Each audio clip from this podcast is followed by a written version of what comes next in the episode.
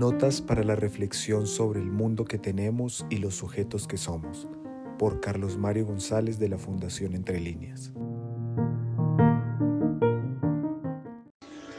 Un espíritu que se quiere fuerte y libre, como invoca Nietzsche, es un espíritu que se despide de todo anhelo de certeza, de seguridad, de creencia.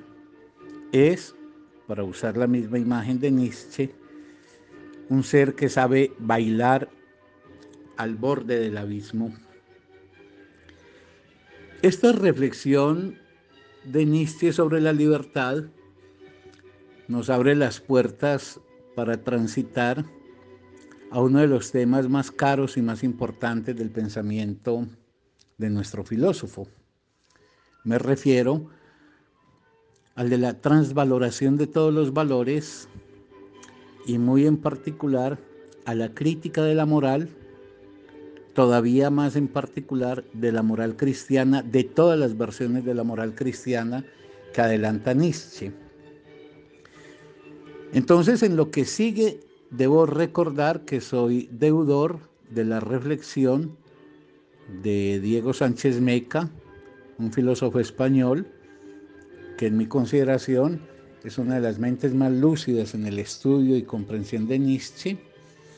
Y cuando uno encuentra en el camino de algo que uno ama, en este caso mío a Nietzsche, y encuentra uno a alguien como el profesor Diego Sánchez Meca, que establece una interpretación con la que uno en lo fundamental está de acuerdo, pues lo que corresponde es asignarle todos los créditos a él y es lo que entonces hago sin ningún tipo de duda.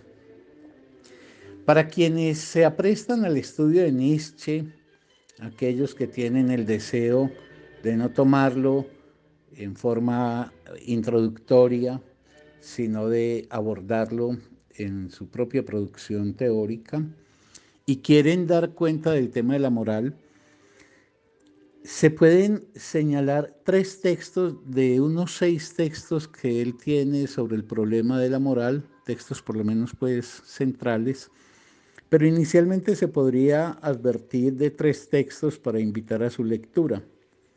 Humano demasiado humano, Aurora y la Galla Ciencia, que son textos de la madurez primera de Nietzsche. Ahora, ¿qué es en general Nietzsche?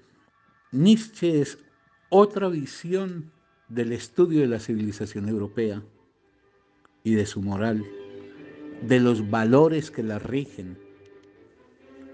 La pregunta subyacente en esta indagación nietzscheana por los valores es ¿por qué esta moral y no otra? es la pregunta que le corresponde a un ser que se quiere libre. Pero también, dicho de paso, señalemos que Nietzsche es un testimonio de un rasgo de la modernidad. La modernidad no se cree ni se quiere unificada y absoluta. La modernidad es la capacidad de volver reflexivamente en forma crítica sobre sus propios frutos. Nietzsche es un gran crítico de la modernidad y particularmente de un rasgo que él rechaza la modernidad, pero que la modernidad puede superar ese rasgo y subsumirlo en el desarrollo de nuevas formas de consideración suya. Me refiero a la capacidad que tiene entonces a través de Nietzsche la modernidad de interpelar críticamente el concepto de progreso. Y en esa medida, el concepto de progreso permitir que nos preguntemos cuál es el sentido que tiene la historia y las conquistas que con ella corresponden. En tal medida, interpelando esta noción que se vuelve un mito dentro de la modernidad, pero la modernidad sabe revisar sus mitos, esa es la peculiaridad que tiene los poderes de reflexión suficientes y necesarios para poder superar los errores en que incurre.